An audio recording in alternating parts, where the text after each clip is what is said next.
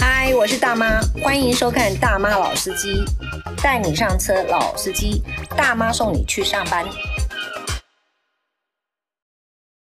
嗨，各位听众朋友，大家好，欢迎收看《大妈老司机》。今天下午呢，我们准备要来接一位年轻人，这个是一位经纪人。那我对经纪人一直印象呢，是觉得很羡慕他可以天天都跟名人在一起，然后就可以好像很很容易就可以赚钱。但是到底他们所有的辛苦在哪里？嗯，这个应该要好好来听听看。来了，来了，来了。 现在镜头在哪里？在这里吗？嗯哦镜头在这里跟在这里，然后你要夹着。就这是一个我看不到画面，所以我其实并不知道我现在长什么样子。嗯耶！好，我们赶快来欢迎我们今天的特别来宾韩景。嗨，大家那好。对，，那至于韩景呢，这就是刚才你的朋友跟我强烈的建议，我说他送他什么礼物，他当然让他韩吉啊，所以到底是到底是哪一个朋友建议的？就是他。马哥，马哥多吗？ 谢谢哦，谢谢。我们现在呢，要我我们就要先在我们的韩景，我们的来宾呢，去抹磨他们家。抹磨是谁呢？马磨就是我们的视网膜去。等是我们。然后你去他们家，你有钥匙吗？没有啊，怎么可能会有啊？啊，对啊，啊你怎么去他们家拿拿什么东东？哎，我请他放在大楼。哦，OK，完了以后再拿到他的工作室去，拿到西装的工作室去。啊西装的工作室。对是吧对对对他是租借西装吗？还是？哎，我们有一个新节目嘛，在华视叫对《今夜找口业》。对啊呀、然后他们这个礼拜天才正要开幕，所以就跟我们说，可不可以先拿了一套回来，他们要展示。啊，，OK。所以你的工作是就是做这些事吗？你要不要先介绍一下你自己？如果说今天像我这样的一个年龄段啊，小小姐啊，你起码始终在这啥样呢？哦，我的我觉得我的工作真的是好难解释。对啊，没关系，我们有一个小时可以慢慢讲。好，那我的工作呢？呃，我最一开始是叫呃有一个粉专叫《蠢羊与奇怪生物》， 对对那他是一个插画家。对，哦那原本呢，我是他的经纪人，也不要说原本啦，到现在也还是。重点就在经纪人到底做什么。嗯哼，其实我觉得每一个呃经纪人在做的其实是不太一样的，嗯嗯但是大部分嗯大体上面来说，就是比如说呃帮忙安排行程，包括工作行程，包括啊 OK 通告行程，嗯然嗯后，以及协助接案子，然你就在谈价钱的意思对吗？接案子，然后打合约、谈价钱。嗯哼那譬如说呃什么呃哪些东西需要注意的？是那呃，因为我手上其实就是两位嘛，是一个就是蠢羊与奇怪生物是插画家，是那视网膜本身，你要说他是 YouTuber 也好，嗯你说的网红也好，你说的艺人，你说的主播也好，是好，他更杂 OK 对，好。但是总之，一个是平面，一个是影音。韩景，你什么时候发现自己适合做经纪人？就是我觉得自己不适合做任何工作，我的梦想是可以不要工作。 所以现在经纪人不叫工作嘛？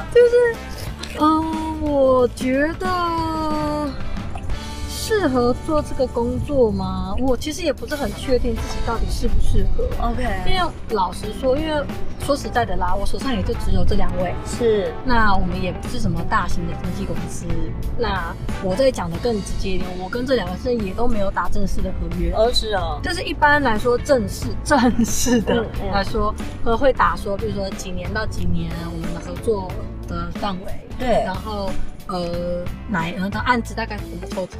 对对啊，你要帮他接多少案子等等这些都要有的谈吗还有的还会谈要保底，有的有的保底，保底就是说你要保证我有接的多少的，就是我保证我一个月帮你接多少案子。有的经纪公司会有保底，有的有，有的有。嗯我要说是有的有，不是全部是哦。当对然，当有然的有，也就是说经纪人其实就是先帮他把关就对了，对，有点类似。先筛。选一下这样子对，，所以之前在早期的时嗯候，还是会有很多创作者就问说：“哎，我们那我需不需要经纪人嗯，？”那我说就会讲说，你需要的是经纪人还是助理，其实不太一样。哎，对，经纪人是他会帮你决定，哦会帮你直接就帮判你决断定你这个你案不子去大你概要多少钱。 OK，那结果接回来，我说我真的不喜欢这个工作，但是经纪人已经说好，你还是得去的意思吧。如果你都已经签的嗯话，但通常通常事情还是会沟通一下。是是，对。哦刚才为什么我是在立法院接你？我看你的脸书，我每天都很怀疑你到底有没有在上班的感 觉就是跟纯阳合作的过程中，也因为这样子认识了郑运鹏委员。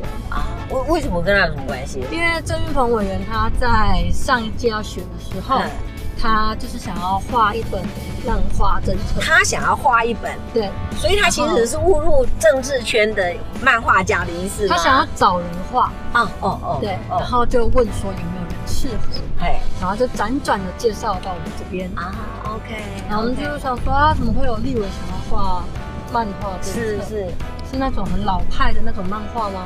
嗯，如果是的话，我们也不想接这样子，缺点就是 这样。